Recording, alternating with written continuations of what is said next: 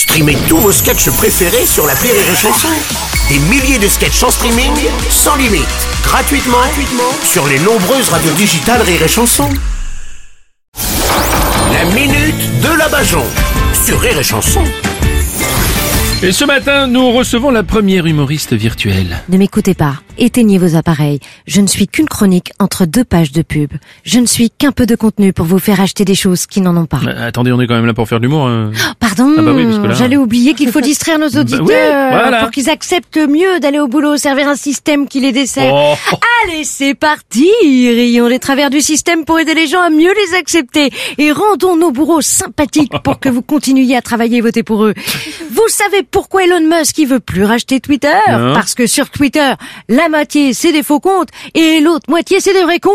D'accord, bah oui, bon, bah, Oui, oui, oui. bon bah voilà, parlons de choses plus légères si tu veux bien. Manquerait plus que le virtuel nous, nous fasse prendre conscience du réel finalement. Oui, d'ailleurs, ça ferait un très beau tweet, ça, Bruno. Oui, c'est vrai. 73 caractères. Maintenant, sur Twitter, on a le droit jusqu'à 280. Mhm. Vous vous rendez compte, euh, généralement, il y a plus de caractères dans un tweet que dans la vie de celui qui l'a tweeté. C'est pas faux. Le virtuel a pris le dessus sur l'humain, c'est ça? Lu quoi?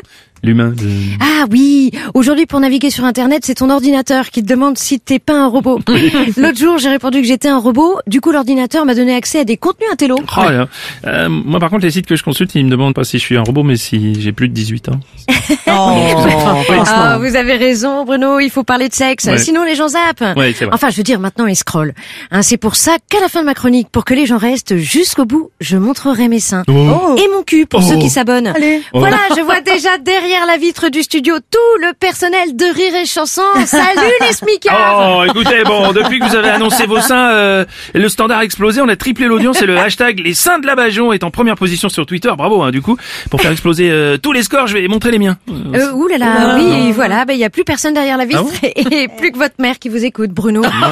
On sait très bien ce qui intéresse les gens. Aujourd'hui, si Léonard de Vinci avait voulu susciter l'intérêt, il aurait dû peindre la Joconde à poil. Oui. Archimède, tout cœur plongé dans l'eau, est bon pour un concours de t-shirts mouillés. pour être écouté, Mozart devrait avoir des filles qui dansent en string autour de son piano. Oui, et Marie Curie serait célèbre pour avoir découvert la composition d'un paix.